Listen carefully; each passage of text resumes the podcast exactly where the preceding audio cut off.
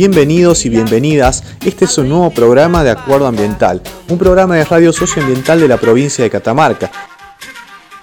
Nosotros salimos en FM Ambato 93.5 y en www.acuerdoambiental.com.ar. Acuerdo Ambiental. En el día de hoy estamos celebrando los 20 programas, lo cual estamos muy contentos y contentas de poder traerles una vez más informaciones, noticias, notas y entrevistas que venimos realizando a lo largo de la semana para poder de alguna forma poner en agenda temas que tienen que ver con lo socioambiental de la provincia de Catamarca y del mundo. Te vamos a estar acompañando a lo largo de dos horas con muy buena música para activar en estos días de primavera. Y hoy vamos a compartirles la entrevista que le realizamos al doctor en Ciencias Humanas Horacio Machado Araos. Él es profesor de Sociología en la Universidad Nacional de Catamarca, es investigador de CONICET y participa en colectivos como el Suma Causai, colectivo Voces en Alerta y el equipo de investigación de Ecología Política del Sur. Horacio se expresa sobre el contexto político actual en materia socioambiental, como así también se refiere al origen del capitaloceno y sus implicancias en la crisis climática a nivel global. También les compartiremos la nota que les realizamos al licenciado en Biología Roberto Salinas para hablar sobre el proyecto provincial de la creación de jardín japonés en el departamento de Ambato, precisamente en las localidades del Rodeo y Las Juntas. También escucharemos la propuesta que nos trae la ONG Copate aquí de la provincia de Catamarca en motivo a la huelga global por el clima que se realizará el 24 de septiembre. Seguí escuchando Acuerdo Ambiental que ya volvemos.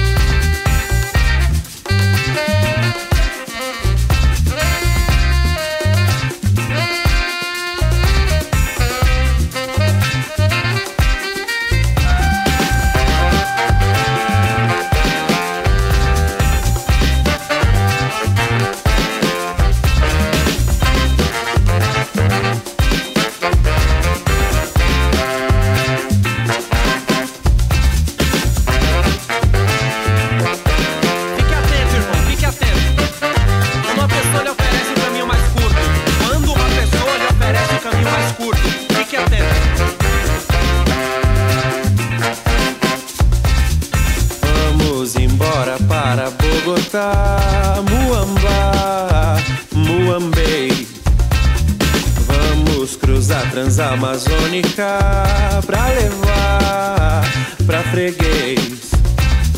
Vai ser melhor do que em Passargada, agradar até o rei. Se você quer amor, chegue aqui. Se quer esquecer a dor, venha pra cá.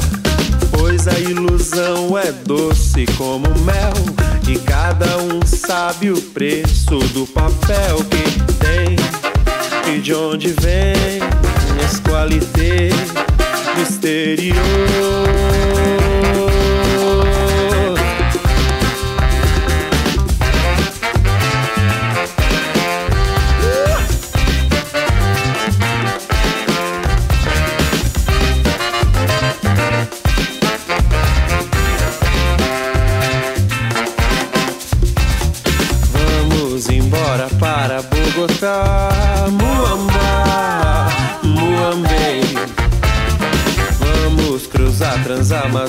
Pra levar pra freguês. Vai ser melhor do que em Passargada, agradar até o rei. Desde pequeno sabe o que é isso. Fio da navalha brincar no precipício. A vida e a morte escolha seu troféu. Pois cada um sabe o preço do papel que tem e de onde vem as qualité do exterior.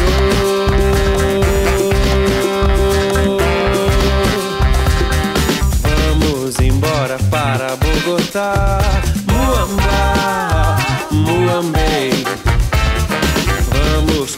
transamazônica pra levar pra freguês. Vai ser melhor do que em Passargada, agradar até o rei. Vamos embora para Bogotá, Muamba, Muambei. Vamos cruzar Transamazônica pra levar pra freguês. Vai ser melhor do que em Passargada, agradar até o rei.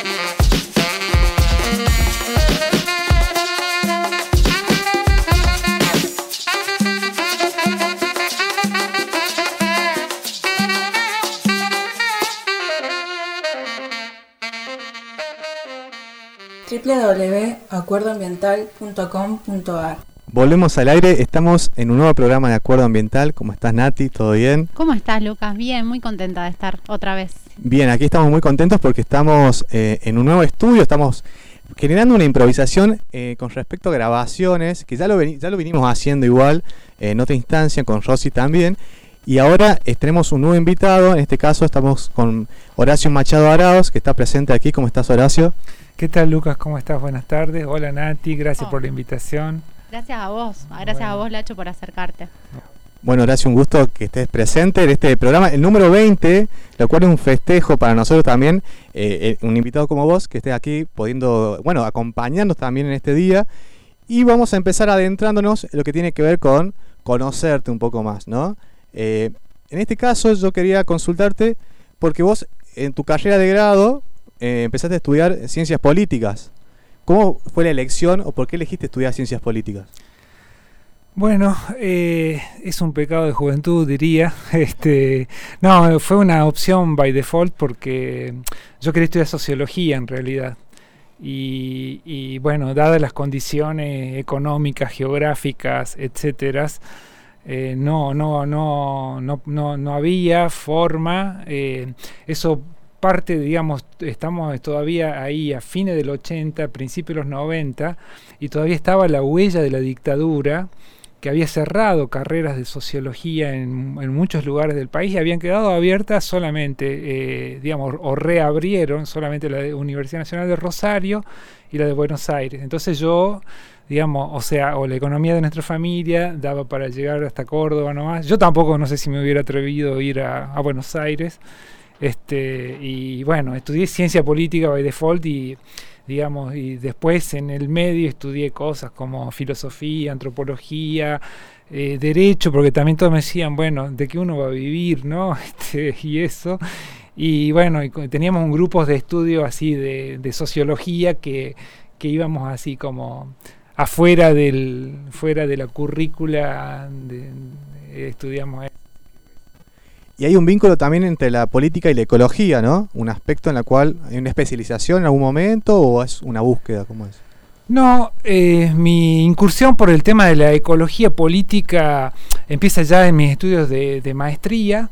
eh, en el estudio de maestría, que, es una maestría que hice acá, una maestría en ciencias sociales, vinculada al tema de, del campesinado en Fiambalá y todos los el proceso de la historia de vida de esas comunidades campesinas, ahí empecé, digamos, a ver, digamos, muy superficialmente todo lo que había sido la historia de eh, deforestación y, y cómo eh, había visto eh, esta dinámica de las desigualdades sociales reproducidas o muchas veces causadas por desigualdades ecológicas.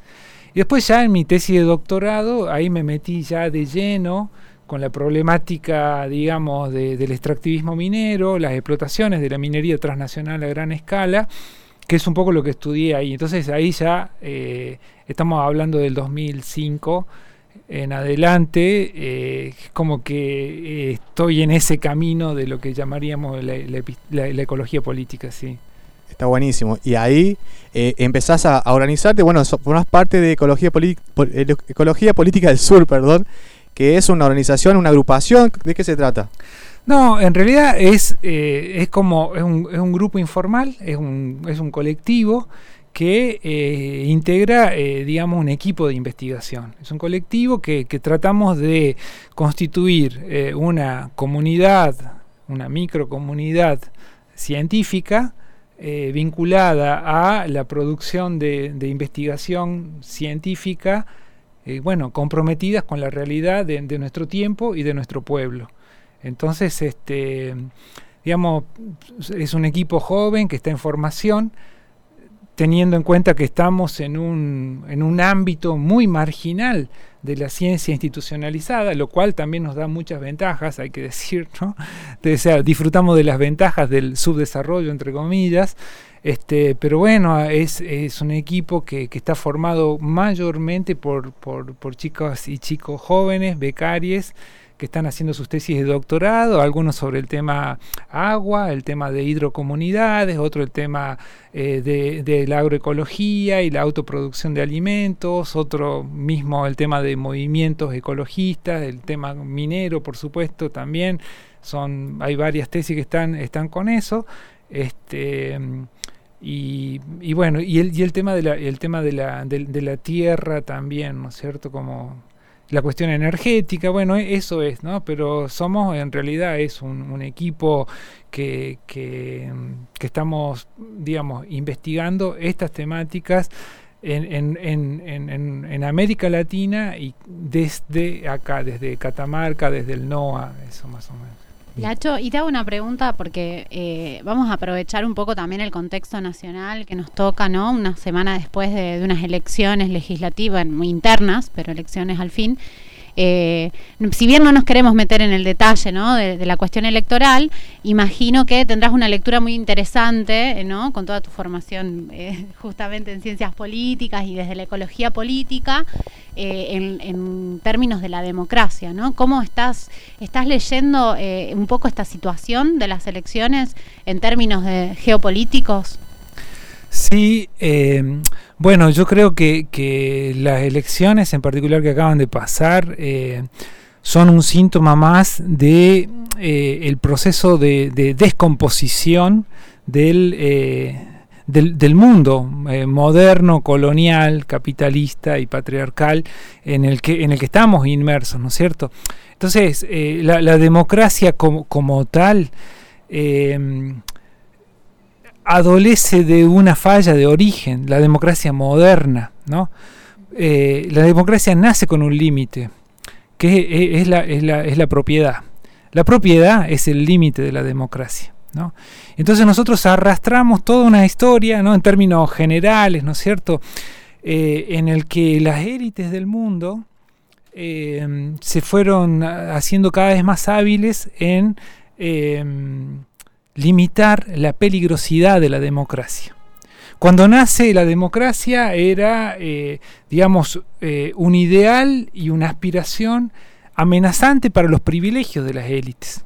Y estas élites se fueron convirtiendo cada vez más hábiles en eh, horadar y en erosionar esa amenaza que estaba contenida en un enunciado de un gobierno del pueblo, por el pueblo, para el pueblo. Entonces, eh, el gobierno del pueblo, la idea de mayorías que pueden, ¿no es cierto?, asumir en sus manos el curso de la historia, eso significaba, eh, digamos, suprimir los privilegios, suprimir, eh, digamos, los privilegios que son los puntos, ¿no es cierto?, sobre las cuales están dadas eh, las condiciones extraordinarias de vida de, ínfimas minorías, ¿no es cierto? Entonces, este, la historia política de las sociedades modernas, desde 1789 hasta la fecha, es la historia de cómo irrumpe ese ideal de la democracia de una comunidad de iguales que, se autogobiernan, que tienen autodeterminación, eh, y cómo ese ideal fue progresivamente amortiguado y sucesivamente vaciado, ¿no? Entonces hoy, digamos, tenemos que decirlo en realidad, digamos, tendríamos que tener eh, la honestidad intelectual y el coraje político de preguntarnos qué significan realmente hoy las elecciones, qué es un acto eleccionario, qué queda de eso que llamaríamos una, una- voluntad popular, ¿no? Entonces, eh, este, me, me- parece que nosotros estamos viviendo eh, un simulacro de la, la última etapa de mercantilización de la política, porque lo que nos ofrecen los partidos son partidos funcionando como, como maquinarias de productos eh, elegibles, ¿no es cierto? Y la ciudadanía como un gran mercado electoral donde se le presentan este tipo de productos, ahora con, con tecnologías cada vez más sofisticadas, ¿no es cierto? Como la inteligencia artificial, articulada a las redes y todo eso. Entonces, eh, los problemas concretos de la vida cotidiana de la gente quedan absolutamente afuera de la agenda, no, no, no, no se discute ni se dice, no es que eh, no es que el voto va a incidir en el curso del gobierno y todo eso, ¿verdad? Entonces, eh, eso es como, como el marco, el marco general, toda democracia. Entonces lo, lo- vimos ¿no? en, las elecciones emblemáticas de Estados Unidos, ¿no? O sea, lo que se, lo que dentro del establishment se piensa como una democracia, como modelo de democracia. Y la verdad, la verdad que ese modelo de democracia es, es el modelo de una democracia fallida, ¿no es cierto? Este, porque en términos concretos, lo que vemos, en- o sea, en términos materiales, de la estructura y de las relaciones de poder, lo que vemos es que desde los 70 hasta esta parte, por lo menos, se ha concentrado el poder económico, político, eh, simbólico de, la sociedad a nivel mundial, que, algo así como un gobierno eh, y el poder popular eh, es, algo ab- absolutamente que no, no, no, no, no acontece, ¿no? Por supuesto, habría que decir muchas cosas sobre, digamos, la lucha por la democratización. Eso, eso acontece, por supuesto, forma parte de la parte más dinámica de la historia y tenemos muchas cosas para hablarlas desde acá, desde América Latina, concretamente en los últimos tiempos también y todo eso.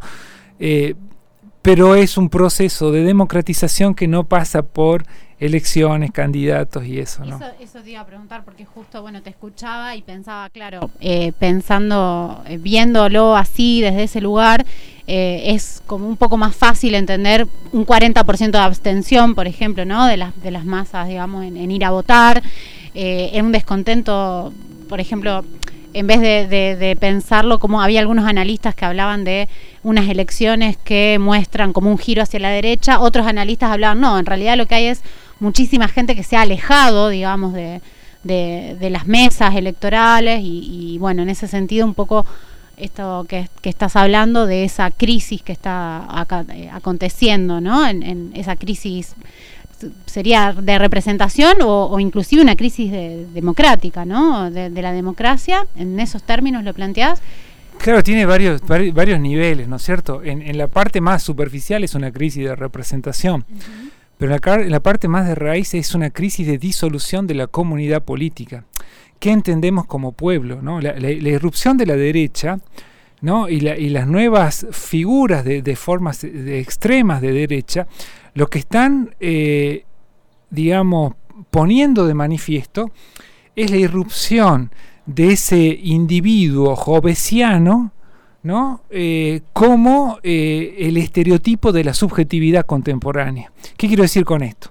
¿No? Hobbes ¿no? piensa eh, la sociedad política, ¿no es cierto? Decir, bueno, el hombre es naturalmente egoísta, naturalmente, ¿no es cierto?, eh, ve al otro como un competidor y eh, en, en- en ausencia de límites, hasta la muerte del otro, ¿no es cierto?, va a imponer su voluntad. Esa, esa idea del hombre como lobo del hombre, del individuo que, que solamente quiere realizar su voluntad aún a costa de, de- de- los otros y eso, y que y es un individuo digamos que está por afuera, absoluto, absoluto en el sentido de que es como la única autoridad y que también absoluto en el sentido etimológico de la palabra, ¿no? Quiere decir absoluto, es decir, sin vínculo, desligado, desobligado, que no, no, no responde a nada ni a nadie. Es esa idea de Hobbes es un poco la, la- idea de, de la subjetividad moderna. No, no nos reconocemos como pares, no reconocemos la necesidad de la cooperación, de la mutualidad, ¿no es cierto? Y Entonces, hay una instrumentalización de las relaciones sociales y todo eso que hace parte de decir, bueno, eh, yo y después de mí el diluvio, ¿no? Esta, esta idea de que lo otro, lo común, lo colectivo, el, el bienestar general, eh, no me importa y solamente mi, mi- digamos, eh, mi- ecuación de bienestar es absolutamente, estrictamente individual, eso habla de la disolución, de, de qué común vamos a hablar, de, de qué voluntad general. Entonces eso me parece que es un poco lo, más eh, radical de- del problema que estamos teniendo. Entonces ahí surgen y emergen, ¿no es cierto?, como, digamos, eh, la- la- la- las comunidades tradicionales, ¿no? La- la- la- las comunidades tradicionales en el sentido de esas configuraciones de identidades colectivas que están vinculadas a decir a, a los mismos, ¿no? Las comunidades de, de varones que estructuradas en torno al patriarcado, que ven en el feminismo una amenaza, las comunidades nacionales que, que ven en, en- los, eh, digamos, que, que tienen estos recelos xenófobos, etcétera, ¿no? La- las comunidades de iguales en términos de clase, raza, género, que ven sus posiciones eh, sociales, sus condiciones, muchas veces de privilegio, ¿no? Eh, amenazadas por la alteridad y por la diversidad. Entonces, es una sociedad de miedo, estructurada también en torno al miedo, estructurada en torno a una violencia contenida, y eso, eh, digamos, más, más que solamente decir, bueno, el representante no nos representa, que eso por supuesto que es así, eh, lo que tenemos es decir, ¿quiénes somos nosotros que queremos ser representados? No hay un nosotros, ¿no? Hay un yo, ¿no? Entonces eso este, me parece que es la parte más profunda de, de- de esta crisis de la democracia y de la, comuni- de la democracia como comunidad política, ¿no? Por ahí robamos algunos conceptos que tenían que ver en relación a un desencanto también de la política en la actualidad. No sé cómo lo ves así. ¿Lo comprendés eh, desde ese aspecto también? Como Claro, eh, sí, Lucas, mirá, o sea, eh, hoy tenemos una expresión muy concreta, muy inmediata y muy, muy del, del contexto histórico presente que tenemos, ¿no? Es decir, eh, que es que la, la, eh, la- está mostrando la inviabilidad de la política como medio de realización de las aspiraciones colectivas.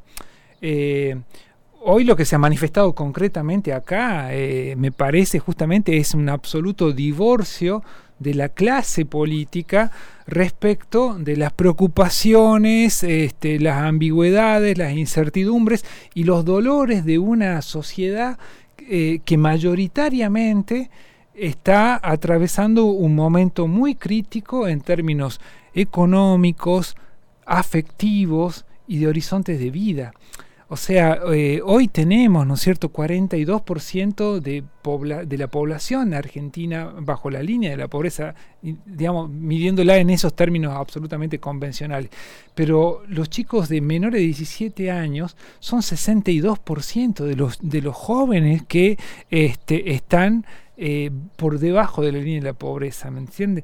Entonces, eh, una sociedad que ha sido atravesada por la pandemia que, digamos, la pandemia como, como un síntoma de este estado de descomposición de la humanidad en general, de descomposición de- del, del- sistema de vida, ¿no? cuando estamos hablando de eso, y que la clase política es como que no, no, ha, no ha acusado recibo de eso. Una sociedad, digamos, eh, enlutada, que no ha podido de- despedir a sus seres queridos fallecidos, que, que, que, que hemos visto, ¿no cierto?, digamos, eh, el, el tema de, de- de la fragilización de, de los afectos más directos porque teníamos que estar aislados, distanciados, etcétera y que encima absolutamente precarizados en términos de, de la satisfacción de las necesidades básicas más elementales, y la clase política, ¿no es cierto?, como que está viviendo en otro, en otra sintonía, en una sintonía que no tiene nada que ver con eso, diciendo, bueno, la pandemia ya pasó, eh, ya la, la vacuna es como que simplemente se hace una hoja que da vuelta a la página y como dice, acá no pasó nada, eh, dice, volvemos a la normalidad cuando era la oportunidad para ver que esta normalidad a la que nos habíamos mal acostumbrado era lo que nos estaba enfermando, era lo que estaba en el orígenes de los malestares, no solamente biológicos, sanitarios, sino espirituales, culturales, políticos. Tal ¿no? cual. Mira, eh, yo no la quería nombrar, pero ya que vos nombraste la pandemia, te quiero preguntar por un concepto que, que te escuché hace un tiempo y me pareció muy interesante. Eh, vos nos contabas eh, hace un, tiempo que mm, para vos la pandemia había venido a mostrar eh, el, eh, el el rol de la naturaleza como protagonista, venía a negociar ¿no? su rol de protagonista en la historia ¿no? de la Tierra. Eh, quería, bueno, preguntarte un poco eso y, y quizás eh, vinculado con esto que estabas diciendo recién de- de- del individuo, ¿no? Ese individuo hobbesiano. eh, ¿Cómo se vincula entonces este protagonismo de la naturaleza con eh, los conceptos de una sociedad o antropocéntrica, el antropoceno, el capitaloceno, recién hablabas del faloceno, bueno, si, si ese rol, digamos, protagónico de la naturaleza, vos ves que viene a romper y si te parece que lo que puede llegar a ser. Sí, eh, yo diría, en realidad para, para ser un poquito más preciso, eh, diría que no es que estamos en el momento en el que irrumpe la agencialidad política de la Tierra, sino que es el momento en el que para los sujetos modernos, los urbanitas, digamos así, se empieza a hacer manifiesto esto que nunca dejó de formar parte del proceso de la vida en la Tierra. La agencialidad, la vitalidad de la Tierra, la capacidad, ¿no es cierto?, de todas las especies de producir eh, el contexto histórico de vida, de producir historia, eh, eso siempre aconteció. Nada más que la razón moderna nace negando, ¿no es cierto?, eh, esa, esa capacidad. Nace eh, instituyendo un mundo de, eh, de lo muerto. ¿no? Entonces, piensa la, la Tierra en lugar de una comunidad de seres convivientes, pasa a ser la naturaleza como un conjunto de recursos naturales, ¿no es cierto? Entonces, este, me, me parece que, que ahí, pero la naturaleza siempre estuvo ahí. Y lo que es muy interesante es ver que los pueblos originarios, muchos de los pueblos originarios, con toda la diversidad que tiene, un aspecto en común que atraviesa estas culturas que podríamos decir no modernas, es que ellos nunca dejaron de reconocer eh, el carácter, digamos, la, agencialidad de la Tierra, el carácter vivo de, la Tierra, ¿no? Esto que, que- que se llamó el, el animismo, ¿no? De un mundo animado, ¿no? Eh, y, hoy, ¿no? Hoy digo, la propia ciencia occidental, tras la revolución científica última que se da en 1940 en adelante, a partir de los desarrollos de, bueno, de, de Prigogine, de Heisenberg, eh, también en el estudio de la biología, ¿no es cierto? Co- digamos, con, con los trabajos de, de, de- Monod eh, hasta James Lovelock y después Margulis y todo eso, digamos, la- la ciencia occidental moderna empieza, viene a decir, bueno, aquella primitiva ciencia baconiana de Descartes estaba equivocada. Vivimos en un mundo vivo. Eh, La Tierra es una comunidad de comunidades convivientes. Entonces, todas las especies producimos, ¿no es cierto?, así una trama de la vida y, y- y las cosmologías de los pueblos originarios estaban mucho más próximas a, esta, imagen del mundo que hoy nos está dando, eh, eh, digamos, los últimos desarrollos científicos y filosóficos de- de- del- del pensamiento occidental. Entonces sí, efectivamente, ¿no es cierto? Un virus es un ser significativo. Hay comunicación, hay lenguaje y hay producción de sentido más allá de lo humano. Entonces, eh, eh, de lo que se trata es que nosotros tenemos que aprender a vivir como seres humanos, es decir, como seres terráqueos, que no solamente vivimos de la tierra y sobre la tierra, sino que somos parte de la tierra, ¿no? Entonces, en, en el más estricto sentido científico, en un sentido diacrónico, ¿no? La idea de madre tierra es eso. O sea, el proceso de hominización y todo es la gestación de nuestro, digamos, nuestro organismo, nuestro cuerpo, como especie, se ha construido a partir de, ¿no es cierto?, largos procesos geológicos de emergencia y de coevolución con otras especies hermanas. Y también en un sentido sincrónico, es decir, ahora en la simultaneidad nuestra vida es ecodependiente, es dependiente de las abejas, es dependiente de, los insectos más minúsculos que, por ejemplo, que polinizan eh, las plantas que nos proveen los alimentos, etcétera, etcétera, etcétera. Entonces, bueno, efectivamente eh, estamos, digamos, hoy la pandemia lo que muestra es esta idea, es decir, bueno, nosotros o aprendemos a reconocer que vivimos dentro de una gran comunidad de comunidades convivientes y, aprendemos a convivir con, nuestros, con nuestras eh, especies compañeras de vida o nosotros somos los que estamos en riesgo de extinción. No es que la vida en el planeta, la vida en el planeta va a seguir, obviamente. Eh, eh, la, la, idea de antropoceno, capitaloceno es para mí la idea de que el humano moderno ha llegado a un nivel de, deshumanización eh, que es casi suicida, ¿no? Y entonces eso es, digamos, el... Ahí eh, me remito a unas palabras que tiraste hace rato también eh, en relación a esto que tiene que ver con dolor y otredad por relación a esto. Y me remite también a un concepto, más que nada, un puntuar ahí el origen de la antropología, según María Cristina Chiringuini, una antropóloga que ella ubica a este origen como a partir de 1942, ¿no? Eh, bueno, el descubrimiento de América de alguna, de alguna forma, eh, y que también lo consideras eh, de tus estudios como el origen, ¿no? De alguna forma de, del antropoceno. Sería... ¿Tiene relación ahí con esto, este descubrimiento de América con, con todo lo que va a pasar después? Claro, claro, sí. Eh, eh, yo eh, cada vez más, digamos, estoy, no es que solamente esté convencido, sino que tenemos cada vez más pruebas y evidencias históricas y científicas de que la entidad América está en las raíces del antropoceno o del capitaloceno, ¿no es cierto? bueno, ahí vamos a hacer un paréntesis para aclarar un poquito esto de antropoceno y capitaloceno, ¿no es cierto? Porque, digamos, eh, es una palabra que en el año 2002 es producida, ¿no es cierto?, por, por, dos físicos, eh, dos eh, científicos naturales, este, Paul Crutzen y Eugene Stormer, para decir, bueno, que el Holoceno, la última era geológica de los 10.000 últimos años que, que, se caracterizaron por una estabilidad climática que fue muy propicia para la vida humana, etcétera, y que nosotros aprovechamos eso, eh, ya estaba llegando a su fin y que ese fin, digamos, estaba marcado por, eh, digamos, la huella humana sobre la Tierra. Y es una huella humana de la que la verdad eh, nos da más vergüenza que orgullo, porque es la huella de la devastación, de la erosión, de la denigración y del deterioro de la vida y de las condiciones fundamentales sobre las que se producen los procesos vivos.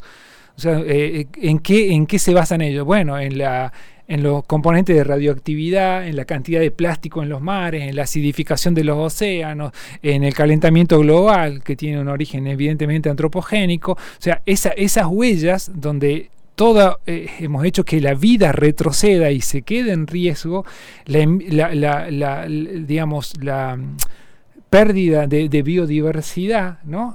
todo eso es la huella del antropoceno. Entonces, claro, pero ¿qué, ¿de qué humano estamos hablando?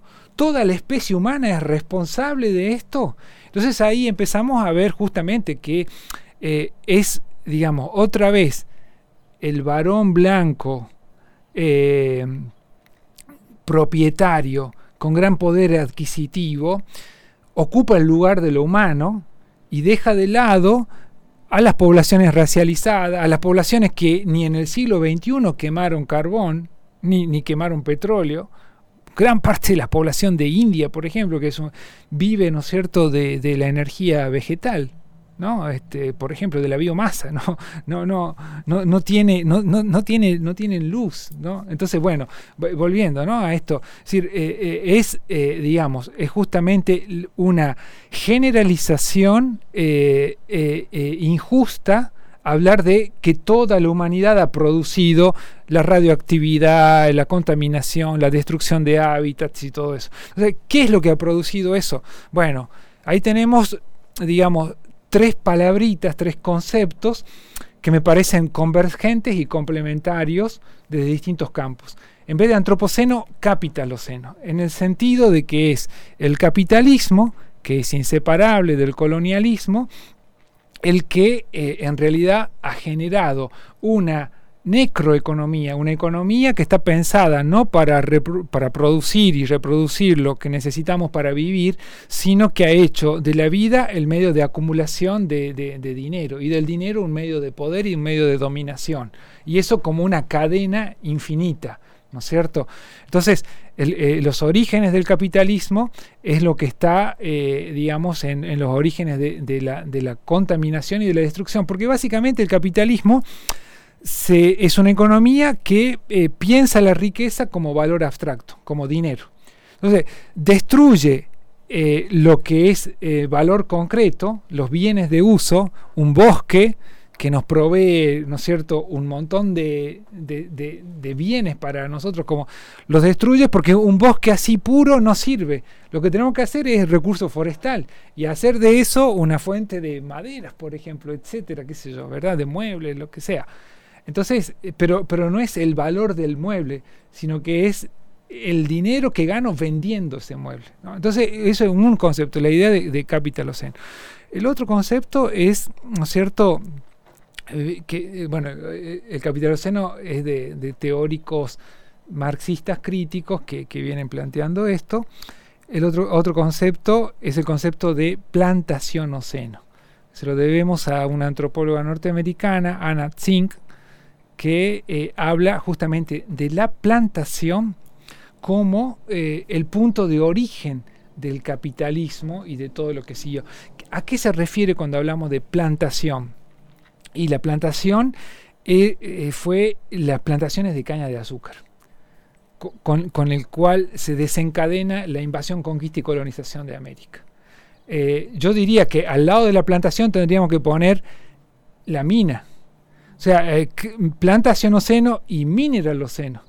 Porque son, son dos regímenes de relaciones sociales a partir de la cual el europeo efectivamente conquista y coloniza esto que se llama, ellos llamarán después América, y que está eh, indisociablemente ligado, ¿no es cierto?, al colonialismo, al racismo, al capitalismo, ¿no es cierto?, porque la forma mina y la forma plantación están vinculadas a la esclavitud, es decir, eh, a, la, apropiación violenta y la disposición de los cuerpos como mera fuerza de trabajo para la extracción de valor, a la destrucción de los medios de vida, a la destrucción de diversidad. Una plantación eh, es sinónimo de dos cosas principalmente. Concentración de la tierra en pocas manos, latifundio, oligopolio, eh, eh, digamos, oligarquía. Eh, y la otra cosa es el monocultivo porque la agricultura deja de ser lo que producimos y lo que cultivamos la tierra para abastecer el alimento de la población que trabaja esa tierra y pasa a ser simplemente la extracción de eh, eh, una cosecha que se va a usar como commodity, o sea, cuyo valor tiene que ver con su venta en el mercado. La primera commodity es la caña de azúcar. Eh, y el medio es eh, la plata, la, plata que salió del Cerro Rico del Potosí, de Zacatecas, ¿no? etcétera, etcétera. ¿no? Pero por eso yo diría esto, plantación oceno y mineraloceno son en realidad eh, los orígenes de, esta cosa. Y la idea de faloceno, eh, obviamente, digamos, intelectuales feministas, vienen a mostrar que esta figura, digamos, ¿quién regencia la mina, quién es el, gerente de la plantación. Un varón blanco, violento, ¿no es cierto?, que, trata, digamos, los cuerpos de las mujeres como la propia naturaleza, simplemente como materia de explotación y de dominación. Entonces, eh, eh, la, idea de faloceno, de capitaloceno, de, de plantacionoceno y de mineraloceno, son todas, convergen en eso, en una matriz de cómo se generó, cómo se gestó, una matriz de relaciones donde un hombre se siente dueño de cosas dueño de los cuerpos que trabajan para él, dueño de la tierra, ¿no? con derecho a hacer lo que quiera con eso, sin responder por los efectos y por las consecuencias. Entonces hoy, en el siglo XXI, cinco siglos después de esto, y lo que tenemos es eso. Todos, o sea, no todos, ¿no? subjetividades modernas, contemporáneas, un poco para ligar ahí, eh, se comportan como eh, la lógica del conquistador. ¿no? Piensan eh, la tierra como objeto de conquista, piensan los cuerpos de las mujeres como, como, objeto de conquista, piensan los cuerpos de los trabajadores simplemente como materia prima a explotar.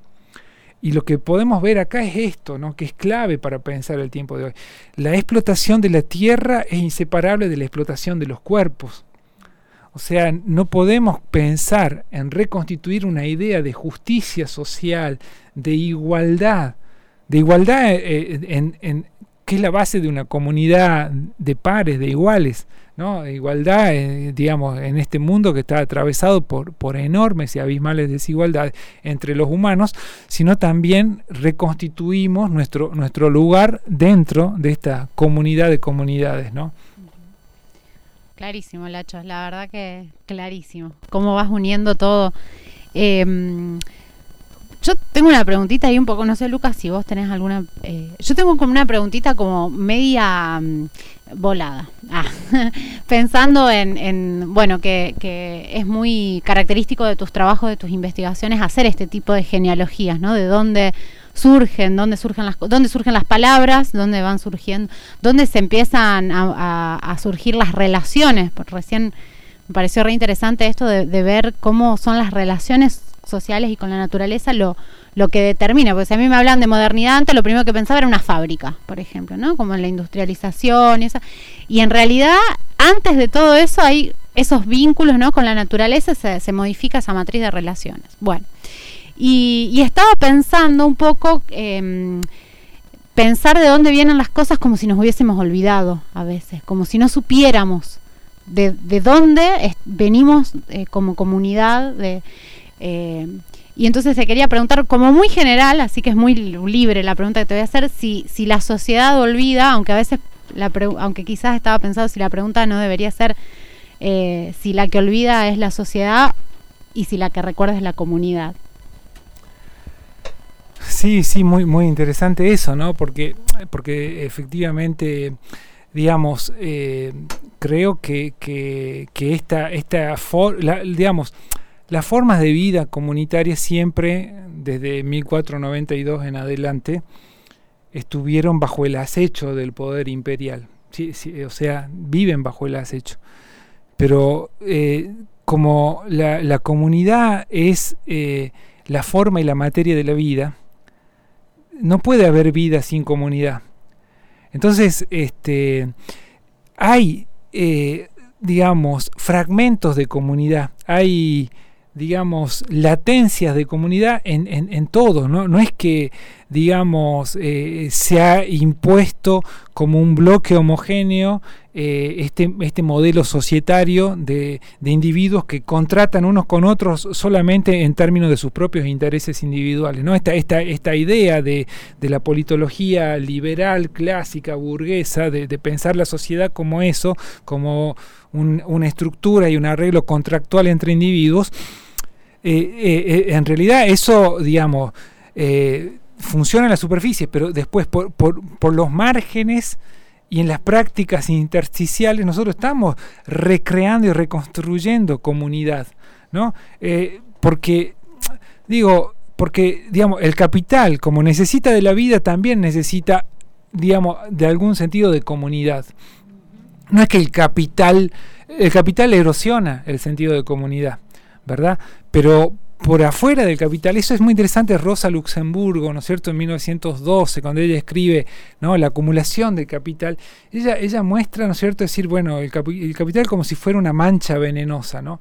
Y donde hay comunidades que están, eh, digamos, cada vez más, alejada en grado o geográfica o en intensidad de esas relaciones capitalistas y que mantienen relaciones comunitarias. ¿no? Entonces el capital fagocita eso y, necesita de eso. Sí, yo creo que la comunidad tiene una memoria ancestral, ¿no es cierto?, que, que, que, que es, eh, podríamos decir, directamente proporcional a la vitalidad de esos vínculos comunitarios. Entonces, por eso, o, digamos, hoy en nuestra América vamos a ver, digamos, eh, vínculos de solidaridad en, en- en- pobres urbanos, vínculos de solidaridad en los pueblos originarios, eh, en, comunidades campesinas, rural, rurales, en, todos lados. ¿no? Eh, o sea, es- esos vínculos comunitarios también existen, eh, por ejemplo, entre grupos de estudiantes de la universidad, ¿no? Entonces, por- porque, porque finalmente es, es la pulsión de la vida la que nos lleva a pensar en la, en la, en la demanda imperativa de la alteridad, el otro que me está interpelando en un sentido emocional, afectivo, no en un sentido instrumental, sino en un sentido, ¿no es cierto?, de, eh, digamos, de, afectividad, ¿no? Eh, este, eso, entonces, sí, efectivamente, creo que, que la, comunidad es la que tiene esa memoria ancestral, ¿no? Eh, y, la sociedad, sí, no solamente es, es desmemoria, sino que es, este, es indolencia, ¿no? Y es, y es arrogancia, este, es, la, arrogancia como una forma violenta de ignorancia, ¿no? De, que se cree y se arroga la, eh, la superioridad y el monopolio del, del- del saber y que, y que eh, con esa mirada de arrogancia eh, desconoce y pretende aniquilar no solamente el saber de los otros, sino a los otros como sujetos de producción de conocimiento, ¿no es cierto?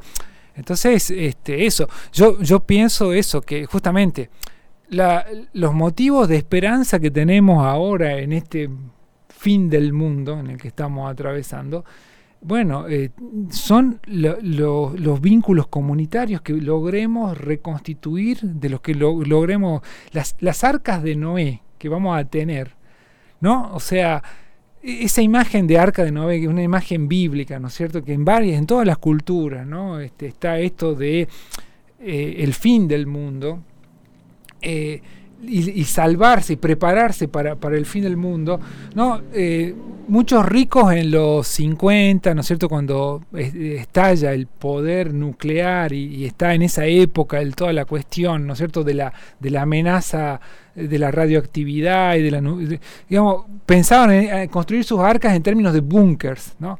Bueno, hoy tenemos así grandes ricachones como John Lewis y todo eso que, que compran miles y miles de hectáreas, ¿no? Como decir, bueno, acá voy a construir mi refugio. Y la verdad es que estamos equivocados si pensamos que el refugio es la exterioridad. El, el refugio está en los vínculos que logremos construir.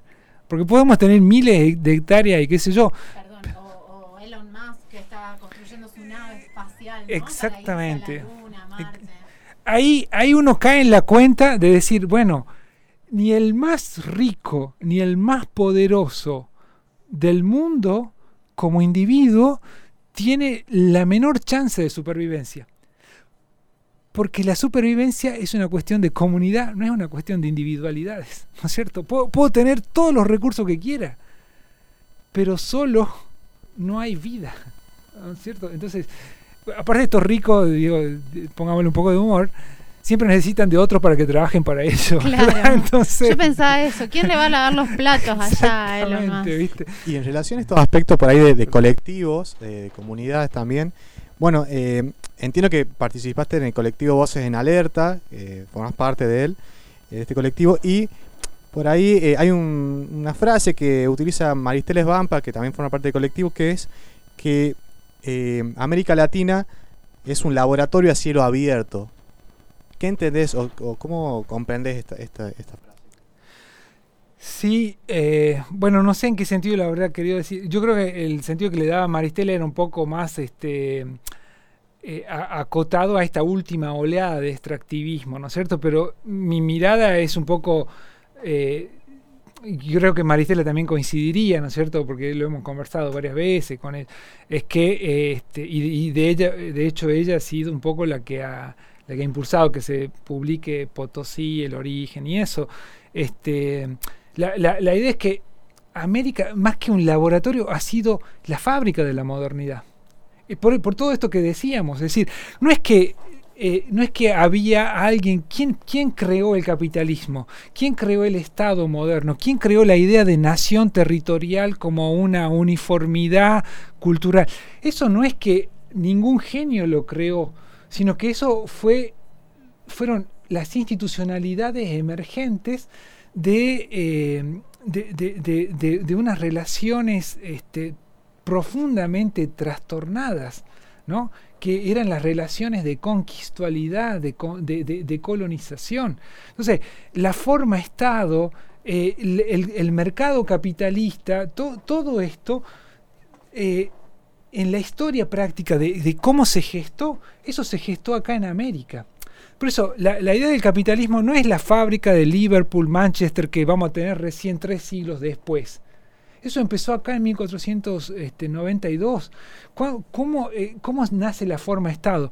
En realidad, el protoestado moderno eh, era el reino de Castilla y Aragón, de, una unión, ¿no es cierto?, azarosa entre, entre dos dinastías que de repente, digamos, eh, se, se hallan eh, con, digamos, la extensión de su poder soberano a miles y miles de kilómetros. Entonces, el Estado aparece, ¿no es cierto?, como esa ultra concentración de la forma del poder burocrático y militar para hacer efectivo una voluntad de explotación a, a cientos de miles de kilómetros. ¿no? Entonces, eh, eh, yo creo que eso, que, lo que llamamos hoy América, fue la gestación de todas las instituciones de la modernidad. Todo nace acá.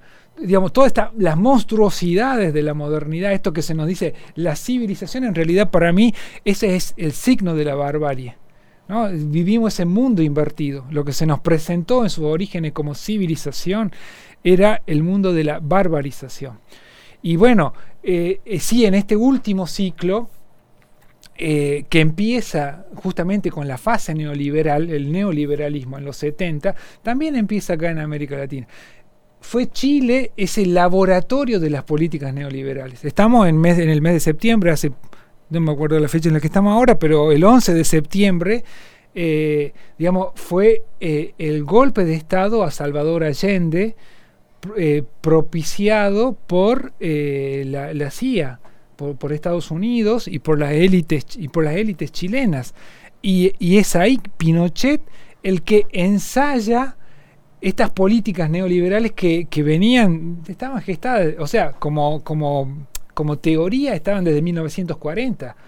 Eh, von Hayek, von Mises, to- todos los teóricos del neoliberalismo económico, y son teóricos, de la, son teóricos del periodo de, la Segunda Guerra Mundial solamente que en 1970 ahí, digamos, tienen la oportunidad de aplicarlas y de implementarlas. Pero también en ese sentido, digamos, bueno, es América, fue el laboratorio de experiencia de estas políticas neoliberales. Pinochet y acá la dictadura, ¿no es cierto?, de 1976 y 1983, ¿no? Entonces sí, eh, es, eh, e- es el laboratorio, digamos, de, estas dos cosas que, que hay acá, ¿no? Que, es la fase que estamos viendo ahí se gesta el extractivismo, Lucas. Toda esta oleada, ¿no es cierto?, del mega extractivismo que nosotros recién le empezamos a, reaccionar a, mediados de los 90, se gestó en los 70. Eh, y entonces es un periodo de, recolonización de América y de superexplotación. Es un concepto que, desarrolla ahí Rui Mauro Marini en eso, ¿no? diciendo, bueno, es decir, América, eh, ¿qué es para el capitalismo? Es el lugar de la superexplotación. La super, él, él lo llamaba así, bueno, la super, superexplotación de la fuerza de trabajo. Hoy nosotros entendemos que, que la fuerza de trabajo, eh, como expresión de la naturaleza que somos, es también acompañada de la superexplotación de la tierra. Y por eso, hoy, hoy ¿qué es América Latina? Es muy parecido al, lamentablemente, eh, o sea, hemos retrogradado al siglo XVI. Hoy América Latina está dominada por la forma mina y por la forma plantación. Es decir, vos ves a, Argentina y ¿qué ves? Ves un mar de soja en toda la pampa y todo lo que se pampeanizó, el Chaco, ¿no es cierto? Y, todo. y lo que no es pampa es zona de minería y de extracción de hidrocarburos. O sea, somos mina y plantación en el siglo XXI. Nada más que justamente el poder tecnológico de contaminación y de destrucción del siglo XXI es incomparable con lo que eran los impactos, que también fueron de- desastrosos, ¿no es cierto? Pero, pero es incomparable la escala, la escala de, de- la explotación eh, cinco, años, cinco siglos después, ¿no? Bueno, justamente por ahí, digo, quería aprovechar que estás acá y que programa un programa socioambiental, remitirnos a, a la hora, y en materia política justamente es cómo percibís eh, est- en la actualidad eh, la política en relación a lo ambiental. Bueno, eh, yo creo que la clase política es la que representa emblemáticamente este punto ciego, ¿no? esta, esta ceguera epistémica respecto a la cuestión ecológica. Eh, y la clase política latinoamericana y la clase política argentina en particular, ¿no? Eh, creo, creo sinceramente que eh, viven en el siglo XIX porque están eh, planteando una idea de desarrollo que en el mejor de los casos po- podría ser verosímil en el siglo XIX. ¿no? Entonces, lo que hemos visto en la campaña no es solamente que hubo ausencia de todos los temas de los debates de la ciudadanía. La deuda externa, la pobreza, el trabajo, la violencia machista, la delincuencia. Nada de eso salió en la campaña, ¿no? Eh, y, y mucho menos la cuestión ambiental. Mucho menos eso, porque en el caso este es el único caso, te diría, donde, donde no hay grieta. Digamos, no solamente acá, sino también en toda, en toda América Latina. Las élites de la derecha convencional, ortodoxa, neoliberal, en todas sus formas, son extractivistas. Pero también las dichas izquierdas que se dicen, eh, digamos, progresistas, de un progresismo popular y qué sé yo, son incomprensiblemente también extractivistas. Porque el pensamiento crítico en América Latina nació de criticar no solamente los efectos ambientales, sino sociales del extractivismo. O sea, toda la teoría social crítica latinoamericana que se gesta en 1940 en adelante, y tenemos acá el, ese economista tucumano, Raúl Previch, ¿no es cierto?, que en los 40 empieza a escribir, es decir, bueno, hablar del capitalismo periférico y todo eso, y después va a seguir con la teoría de la dependencia y después con la filosofía de la liberación y todo eso, lo que ellos están criticando es el capitalismo del siglo XIX que estaba en América Latina, ¿no? Y cómo nosotros éramos una colonia proveedora de materias primas para Inglaterra, que era el centro industrial del mundo de ese entonces. Bueno, hoy, eh, digamos, lo que ha cambiado es la escala, hoy la fábrica del mundo es China, y, nosotros proveemos la materia prima de la industrialización del mundo a través de la fuerza de trabajo barata de, del pueblo chino, ¿verdad? Pero, pero entonces, eso, yo a mí lo que realmente me, me, causa eh, pavor y desconcierto es cómo desde la gente que está diciendo, bueno, eh, o queriendo representar a los intereses de las grandes mayorías, justifica el extractivismo en nombre del pueblo, de los intereses del pueblo. Por, porque para mí no entiende nada, ¿no? Para, mí que es una, una, forma, o sea, o de ignorancia o de cinismo, ¿no? Porque, a ver, porque el extractivismo no es solamente un concepto ambiental, no es que super explotamos la tierra, el extractivismo es una forma de relación social donde hay una explotación, una apropiación y explotación oligárquica de la tierra. Entonces, en la ecuación del extractivismo, adentro del, concepto de extractivismo, está la, desigualdad social metida ahí. Son unos pocos los dueños de la tierra. Y al ser dueños de la tierra, disponen no solamente de la tierra, sino de todos los cuerpos que han sido expulsados o que, son explotados como medios de trabajo de esa tierra. Entonces, eh, eh, eso me, me, parece que es clave. Y también me parece, ¿no es cierto?, decir que, decir, eh, que profundizar el extractivismo es profundizar nuestra dependencia. Porque nosotros no tenemos ninguna posibilidad de ser una economía independiente, no podemos aspirar a una idea de soberanía económica si nosotros no deconstruimos esta matriz extractivista. Por, por algo, ¿no es cierto?, toda nuestra economía está controlada por el capital extranjero. O sea, el capital extranjero son los eslabones que encadenan nuestra situación de sujeción al mercado mundial. ¿Quién está en Antofagasta? ¿Quién está en Fiambalá? Para decirlo concretamente. ¿De qué nacionalidad es la Liven, la LIEX, eh, eh, Glencore, Yamana? ¿no? Entonces, los adelantados y bandeirantes del siglo XVI hoy llevan el nombre de empresas transnacionales vamos a ver el campo y es lo mismo. Estamos hablando de Bayern Monsanto, estamos hablando de Singenta, ¿no es cierto? Es decir, eh, realmente, ¿no es cierto?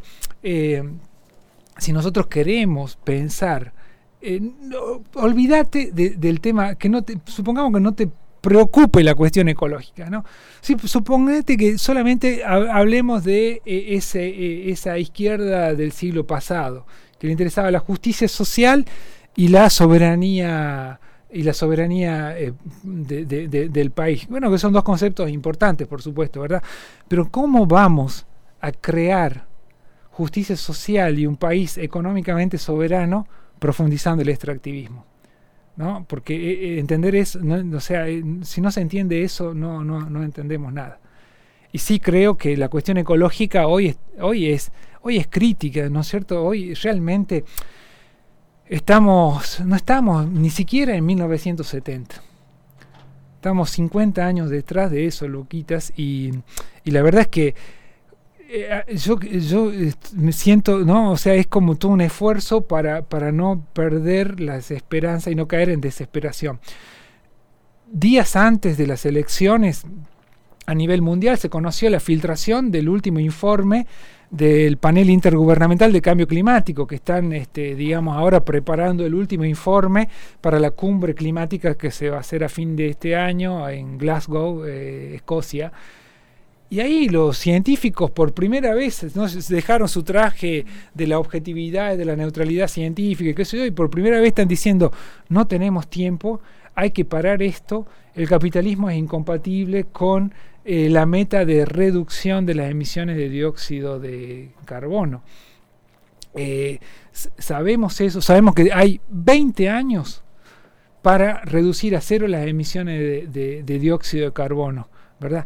Y aunque eso es una mirada también reduccionista, porque el problema no es solamente la descarbonización de la atmósfera, sí es un problema, pero no es solamente eso, digo, aunque sea eso, digamos, nosotros eh, seguimos en una agenda del, del, desarrollismo del siglo pasado, del siglo XIX, no, explotando, explotando minas, explotando petróleo, ampliando la frontera petrolera. Entonces es como que realmente esta, eh, digamos, esta clase política no está a la altura de la historia no, eh, eh, digamos, tiene una ceguera sumamente peligrosa para nosotros como pueblo de esto. Por supuesto, los pueblos están en pie de lucha. Está Mendoza, está Chubut, está el sur, está, eh, está este, bueno, qué decir Andalgalá, qué decir Antofagasta, ¿verdad? Ese pie de lucha no logra canalizarse en las elecciones, porque las elecciones es otra cosa, es otro campo, ¿se entiende? No, no solamente eso, eh, también estamos viviendo. Yo nunca pensé en mi vida que en mi vida iba a alcanzar para ver la eh, agonía del río Paraná, uno de los ríos más grandes de Sudamérica. En, en e, este año es un año que está marcado por la agonía del Paraná. Y no atinamos a reaccionar sobre eso. Entonces, es, es, es realmente eso. Es decir, bueno, esto me lleva a decir, bueno, ¿cuál es nuestra postura política? Nosotros tenemos cero esperanza en la clase política. O sea, depositar expectativas en la clase política es malversar energías. Eh, pienso que, que, digamos, que la construcción política y la construcción de poder está hoy lamentablemente, ¿no es cierto?, por afuera de la política institucional. Eh, esto no quiere decir que tenemos que olvidarnos y, e ignorar el Estado, las elecciones, la lógica de los partidos. Quiere decir que digamos, nosotros tenemos que depositar nuestras expectativas y, construir nuestro campo de actuación en otro terreno político. ¿no? Eh, y bueno, creo que por eso, digo, a mí me pareció muy emblemático, para decirlo como ejemplo, diciembre del, del 2019, cómo el pueblo de Mendoza se levanta contra la prepotencia del poder político que, que recién elegido y todo eso, aprovechando que tenía así, digamos, en esa luna de miel que tienen, ¿no es cierto?, los 100 días de elección y qué sé yo, y aprovechando también la Navidad, donde estamos en otra cosa y todo eso, quería derogar la 7722, la ley de prohibición de, de- la minería a cielo abierto en Mendoza, y todo el pueblo dejó, digo, el pueblo de Mendoza, porque salieron de Alvear, salieron, digamos, de, de Luján, de Maipú, de Tunuyán, de todos lados y convergieron en la ciudad de Mendoza, ¿no es cierto?, para defender esa ley, que es la ley del agua de ellos, ¿no? Eh, entonces, este, pa- para mí, eh, digamos, esa es una acción política que fue protagonizada por ningún partido, por ningún líder político, por una comunidad política. ¿no? Entonces, ahí hay una comunidad política que se constituye como sujeto y que produce una transformación con eficacia institucional, porque esa ley está ahí, fijando. Entonces, eh, digamos, el mismo pueblo de Andalgalá está luchando contra toda una serie de asimetrías también, ¿no es cierto? Todos los sábados esa marcha es un acto político que está, ¿no es cierto?, digamos, tratando de defender la conquista. Y, y- y para mí ellos sí son los sujetos del siglo XXI. Porque para ellos dicen, liberen el cerro. Entonces ya han construido, ya, ya, no es que ya comprenden, desde siempre han comprendido que el cerro es su familiar. Y quizá el familiar más importante de la familia de Andalgalá. Porque es el familiar que le provee el agua. Es, es eso, es, es- es ese pariente, ese pariente sagrado. Entonces, para mí, en lugar de ser un discurso eh, anticientífico, yo, me parece el discurso más sabio. Me, me parece que, que, digamos, que justamente la necedad está en gente que piensa, digamos, destruir esas fuentes de agua hoy en el siglo XXI. Si era la Fone Quevedo allá que, que causó un montón de desastres, podríamos darle, ¿no es cierto?, el atenuante de que estaba en un contexto histórico en el que no veía las cosas. Pero hoy no podemos, no tenemos ese atenuante. Bien, Clarísimo. clarísimo. Clarísimo. Y también nos invita justamente a eso, a, a tomar acción en comunidad, a unirnos y a identificar justamente, no sé si son responsabilidades por ahí. Hay muchas cosas que me gustaría seguir hablando. eh, tenemos para, seguramente un, posiblemente un segundo encuentro, estaría muy interesante. eh, por ahí en relación a, a estas a estas diferencias como podemos tener entre el norte y el sur también, o la quién tiene la responsabilidad. Si nos tenemos que sentir mal porque nosotros tenemos la responsabilidad de cambiar las cosas. Eso lo hablamos en algún momento con. Nati en cuestiones de ansiedad, ecoansiedad o, bueno, ansiedades por esto que pasa, ¿no? Nosotros tenemos la responsabilidad, yo no sé, podemos hacer un aspecto de esto, comunión, hablar y aspirar a, a mejorar eh, eh, aspectos simbólicos que son muy interesantes para nosotros, la naturaleza en sí, ¿no? Eh, algo real, de Sí. alguna forma. Sí, sí, y, y bueno, nada, como es un placer, es un honor también tenerte acá Sí. conversando con nosotros en, en, en, en unos, así, cara a cara y con, con todo tu conocimiento, pero poniéndolo en términos absolutamente sencillos para que podamos seguir esas discusiones eh, que sabemos que no, que no estás teniendo solo, también estás teniendo ¿no? en comunidad, no solo con tu colectivo, sino con otros eh, científicos y científicas comprometidas y comprometidos. Entonces, la verdad que, que tenerte a- acá y que nos cuentes en qué está tu cabeza y la cabeza de tus compañeros es, es realmente un honor. Así que agradecerte mucho, eh, agradecerte la energía también que se siente, que por ahí seguro que sale al aire, Sí, sí. pero que es importante marcarla. eh, tu paciencia, tu profundidad en, en tu análisis. eh, y bueno, que, que, que acá eh, está siempre abierta la radio para lo que quieras comunicar. Muchas veces nos pasa esto, como que eh, se nos ocurre un tema y pensamos en quién, pero también entonces te vamos a buscar y vamos a buscar a tus colegas y a, y a- y a tu mamá también, que la tuvimos conversando acá. Pero saber que este medio, estos micrófonos están siempre abiertos para vos, para la gente de- del equipo de, de la Ecología Política del Sur eh, para lo que quieran, para lo que quieran decir, para lo que quieran hablar, conversar con nosotros, conversar con la gente que nos escucha. Eh, así que bueno, eso, agradecidísimos eh, de No, tenerte. El agradecido soy yo, de verdad, es así, porque, digamos, es eso, yo soy un servidor público, eh, mi vida está sostenida por los impuestos de, de este pueblo maltratado, entonces eh, lo mínimo que se puede hacer es esto, sentir un poco esta, esta responsabilidad. Pero también creo, Lucas, que, digamos, un poco lo que decías, que qué hacer, digo, creo que todo esto que estamos haciendo, digamos, no se trata, digamos, justamente, ¿no? Eh, de- de de, de- de dejar de hacer lo que estamos haciendo, sino de hacerlo de otra manera, ¿no? Hacerlo con esta conciencia, porque justamente una de las cosas que, que es como ambigua de esta crisis civilizatoria es que está todo mal. Eso es lo, negativo. Lo esperanzador es que podemos empezar desde donde nosotros mismos estamos. No tenemos que irnos a ningún lado ni cambiar de ocupación, profesión, vocación para hacer algo que sea realmente significativo eh, a la altura de lo que estamos necesitando como, como comunidad de vida. Entonces, eh, los comunicadores comunicando, eh, los que trabajamos, digamos, en, en el campo de la, de la producción de conocimiento, de la generación de ideas, haciendo eso, ¿no? Porque todos son campos de batalla fundamentales, estratégicos.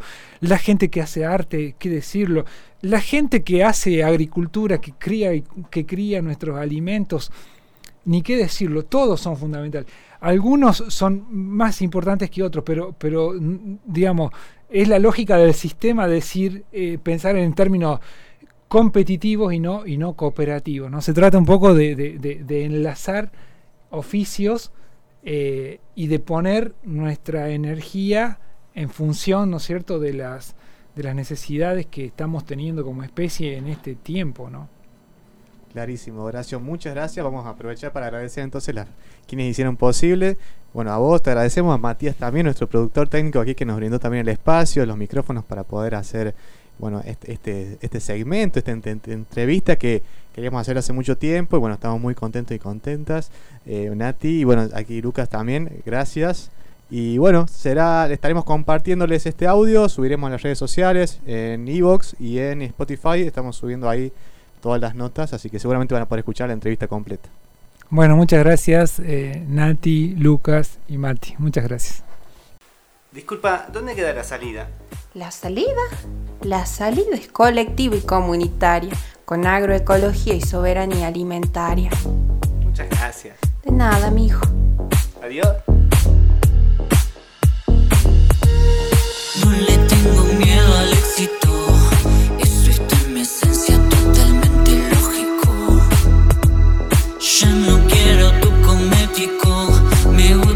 Rarito como el queso roquefort.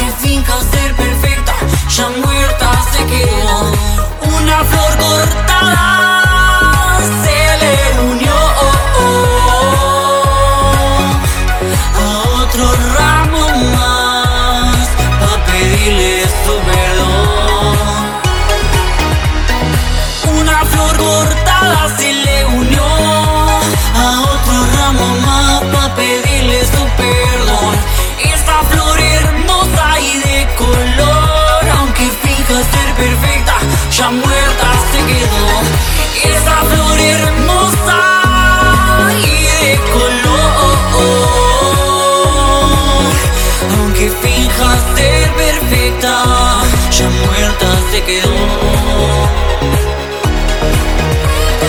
Puedo vivir si tú me arrebatas. Yo vivo del suelo y tú de la plata. No me quite las ganas de seguir viviendo. Porque tú me arrancas y yo me muero. Cody www.acuerdoambiental.com.ar El cambio climático es una realidad. Necesitamos acciones concretas.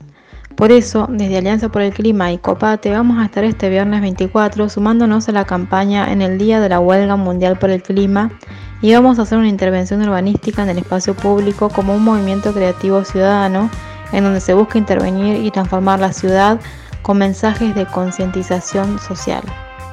Esta iniciativa pertenece a lo que se conoce como urbanismo táctico.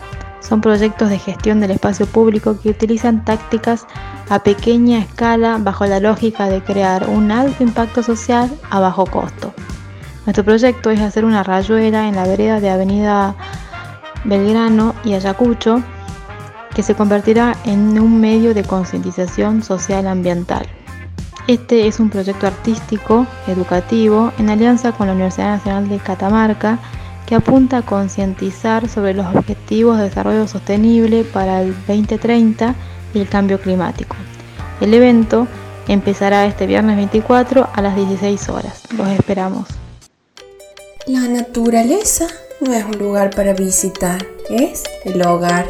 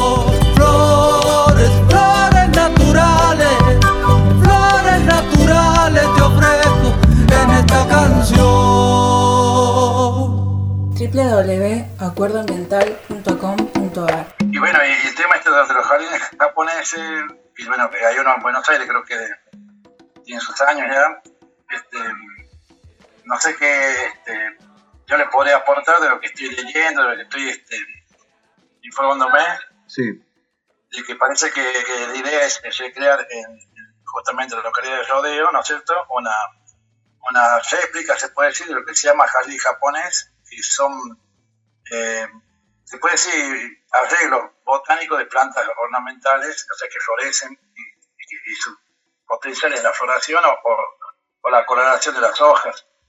Y, y el jardín japonés tiene como representante eh, lo que se llama el sakura, que es el, el- es una especie de, de cerezo, en realidad, cerezo de flor japonés, Sí. el Prunus cellulata, el nombre científico. Eh, el- los prunos, los prunos generalmente son todos los durazneros que usted ve ahí en el rodeo, eh, los cerezos, los ciruelos, los damascos, son del género prunus.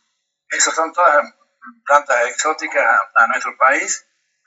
Eh, la única especie nativa del género prunus está en la jungla y se llama dura- eh, duranillo del cerro, o duranito directamente, o palo luz, prunus tucumanensis. Bien. Bien, yo en este caso le quería consultar, eh, entiendo que por ahí, eh, en, esta, en este ordenamiento territorial que hay o zonificación de los bosques, ¿no? Con respecto a la, a la ley de bosques, eh, ¿cómo, ¿cómo llegaría a, a comprenderse el hecho de ubicar este tipo de, de, bueno, de, de plantas, de árboles de, que son justamente, como usted dice, exóticos, que según la nota quieren publicar, per- perdón, según la nota quieren eh, integrar alrededor de 300 sakuras. ¿Qué, qué podría, qué repercusión podría tener en, el ambiente y en el territorio? Mire, eh, con relación al ordenamiento territorial de bosques nativos, que es el OTBN, hay, hay el único que está aprobado es el 2010 y hay proyectado para el 2021 un nuevo ordenamiento que es una corrección de las áreas que comúnmente se llaman como áreas roja, amarilla y ver- verde. ¿sí? Las zonas de las zonas cultivadas de la provincia de Catamarca, como la zona de Rodeo que ya tiene ya implantación de muchas exóticas, están como generalmente están o en zona amarilla o directamente no están categorizadas porque no son bosques nativos en, en lo que hay referencia a lo que es la parte eh, urbanizada o, o, o periurbana de, de Rodeo de la Junta. En cambio ya los bosques de faldeo, estamos hablando de los pinales de Junta o lo del Biscote o de Chaco Serrano ahí bajando hacia, hacia la puerta, esos bosques sí son bosques nativos. Para empezar, es para que diferenciemos lo que es bosque nativo de lo que son las áreas, eh, se puede decir, este, eh, eh, el interfase donde hay algo de vegetación nativa, pero predomina el cultivo. Ustedes saben que Ciudad de la Junta tiene eh, el cultivo forestal de nogales, de nogales europeos, Sí. Y tiene todo lo que son membres, ¿Hola? son manzanas, perales, Sí. que son eh, como idea. ¿Sí me está escuchando? Sí, le escucho, le escucho. ¿Me está escuchando bien? Sí, lo escucho. Bien. Bueno, entonces, entonces eh, justamente eh, lo que sería la localidad de Rodeo, lo que serían las juntas, incluso Los Ángeles también, ya hay ya una, una gran población de especies frutales exóticas, o sea, que no son nativas. Eh, principalmente en y las juntas, ya hay un problema ya de, de, de- de invasión biológica que se llama con lo que llaman crategus, que es una planta mm, que es exótica que la comen los, los y la dispersan por todo, en toda la, la región ahí, que es un frutito rojo, con una planta con espinas. Esa es exótica. Los durazneros a veces son dispersados por, por los chanchos de monte o por algún ganado doméstico que le llaman durazneros cimarrón, que se lo ve de color rosado por ahí en algunas quebraditas, en Singil, por ejemplo, en algunas partes de Ambato. No llega a ser invasor eh, tanto como la otra especie que digo yo, el Crataegus. Se pone todo rojizo, naranjado ahí cerca de la junta, en la cestilla, en la zona más seca. Con respecto al, al Sakura, yo me puse a leer bien, hay variedades de la planta que ya viene de Japón de hace cientos de años ya domesticada. Y las variedades que se implantan son plantas que florecen, pero tienen los estambres modificados, o sea, tienen flores dobles, como se llama. Por lo que sería casi improbable que puedan fru- fructificar. ¿sí? Sí. Y si no fructifican, no van a tener semillas como para ser dispersadas por la vegetación. O sea que estos sakuras, lo que estaba leyendo, sí o sí se lo tienen que injertar en otro pie de cerezo más, más, más que está acá ya hace muchos años, que es el cerezo común. O sea, ahí lo, generalmente lo al sakura. Bien. Y en el caso de también de pensar por ahí eh, ciertas consecuencias que pueden llegar a tener con respecto a esto de eh, bueno, trasladar o, o incorporar, como decíamos, eh, árboles que no son de flora, que no es de aquí de, de la zona. Quería consultarle eh, qué consecuencias puede llegar a tener con respecto también a la biodiversidad de animales nativos, Sí, ¿no? Sí, no, lo que pasa es que es una especie, ya, digo, de origen japonés, exótica, eh, va, a ingre- va a ingresar a un lugar donde ya hay muchas exóticas, eh, justamente en Rodeo. En este caso, es como que están valorando una cultura extranjera. Eh, sería bueno que, que en Japón pongan la pacho, por ejemplo, que son argentinos, Claro. no sé si lo harán, no sé, no sé si... Yo creo que más allá de la invasión eh, biológica, de la incorporar otra especie, estamos bueno, incorporando cultura que, bueno, por ahí mucha gente no va a poder ir nunca a Japón y capaz que la intención del gobernador sea recrear un, sitio eh, de paseo con, ese con esa impronta que, que significa esa cultura para los japoneses y ponerlo acá en la zona serrana. El tema es de que mientras se hace esto, hay un montón de, de áreas que tendrían que ser protegidas por esta Catamarca, los pinares de la Junta, los bosques alisos de, de la Conquilla o las chacritas. Entonces, yo creo que se están gastando o, o invirtiendo eh, estos fondos, este esfuerzo en plantas exóticas en lugar de apuntar a la conservación de ambientes eh, naturales con especies nativas. Ahí es donde yo creo que está el problema, más allá de que una planta ornamental vistosa y que sería hacer un, un sitio de paseo, yo creo que se tenía que priorizar la preservación real de, de- de bosques nativos. Bien, tal cual. Y en este caso, en la propuesta, como me comentaba que en el 2021, en este año, hay un nuevo reordenamiento en lo que tiene que ver con aspectos de, bosque nativos. ¿Se podría llevar una, una apuesta justamente a, a reorientar estos, eh, por decirlo así, eh, plantas más nativas en estos lugares que, ya abundan zonas más exóticas? Sí, de todos modos, ese ordenamiento estar para revisión, o sea, es un proyecto nuevo, el 2021. Está vigente el, el, el 2010, eh, tiene algunos, algunos este, superficies que, que no fueron debidamente relevadas, entonces como que hay- no, no está ajustado a la realidad. El nuevo eh, tiene más que nada criterios de la zonificación de cuencas, de incorporar por ahí algunos sectores de arbustales y pastizales para acompañar los bosques, porque hasta ahora de nación siempre se precisaba que, que se tenga que eh, categorizar solamente cobertura de árboles. Sin embargo, usted sabe que hay en la zona de la Junta, Rodeo, el- el- lo que es el serrano y el pastizal tiene mucho que ver con la conservación de toda la cuenca. Así que este nuevo, este nuevo proyecto, se puede decir, ordenamiento territorial, eh, prevé algunas cosas hasta más, más este, acotado a ese tema de la conservación de cuencas para integrar todos los bosques y algo de arbustales también. Bien, lo que diríamos los humedales. Eh, más o menos pasa que realmente los humedales más se asocian a, a las lagunas altoandinas y a las vegas de, a partir de los 3.000 metros de altura. Eh, algunos, algunos eh, eh, yo observé que por ahí de Nación categorizan humedales a los pastizales de la zona de Ancasti, la zona de que, que tienen lo que se llaman pastizales de neblina, pero no, no precisamente humedales como era la Convención Ramsar, por ejemplo, que habla ya de humedales como las lagunas altoandinas o las vegas. Bien. Licenciado, le quería preguntar algo más eh, que tiene que ver con respecto a eh, los incendios, ¿no? Como también, eh, si hay alguna posible de, por ahí, en este reordenamiento o, pensar justamente en incorporar plantas nativas que puedan, de alguna forma, garantizar que no, no, no abarquen tan fuerte los incendios en, en lo que tiene que ver con los pastizales en la zona.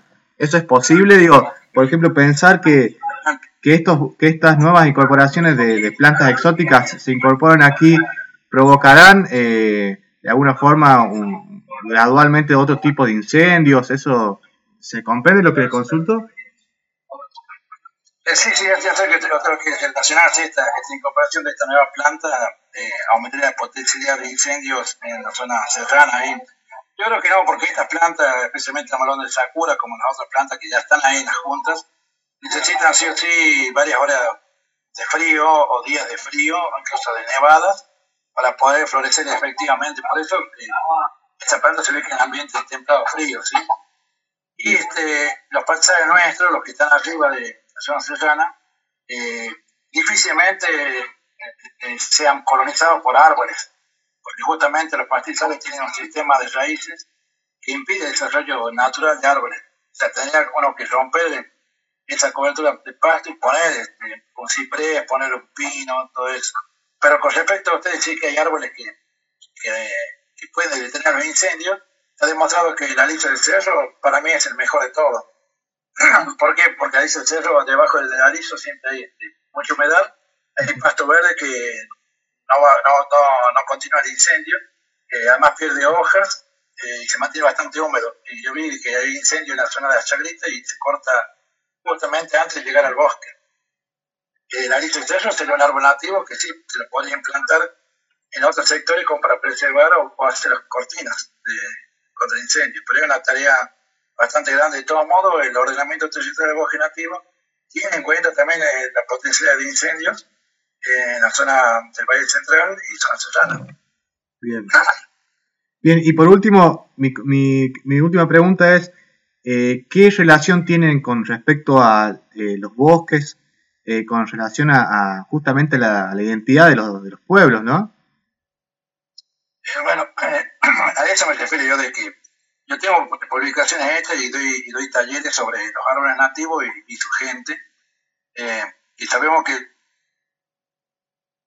el uso que se da a los árboles nativos por las poblaciones originarias, estamos hablando de 2.000, 3.000 años atrás, era, era casi el 100% de la, de la flora, era utilizada por los aborígenes y, y hoy en día se utiliza apenas vez un 30% de esa flora arbórea y arbustiva. Y, y sí, realmente después los criollos, o sea, los descendientes españoles, con, también con algo de, de sangre de los pueblos originarios, tienen su respeto hacia, hacia árboles como el algarrobo, el mistol, el chañar, el quebracho blanco, el quebracho colorado, eh, el palo borracho, es, como que en algunos sitios lo, lo preservan, especialmente en la zona del oeste, catamarqueño, al algarrobo, hay algarrobo originario de, tiene 300, 400, 500 años, eh, igualmente que cardones grandes también. Eh, sí, en realidad cada árbol tiene una identidad y tiene una relación con, con el ambiente y con la gente, ¿sí? que como digo, la gente hoy en día de campo tal vez está aprovechando el 30% de lo que aprovechaban nuestros pueblos originarios. www.acuerdoambiental.com.ar La flor nace, la flor nacer en el campo. Vi la flor nacer, la flor nacer en el campo. Y se entromete,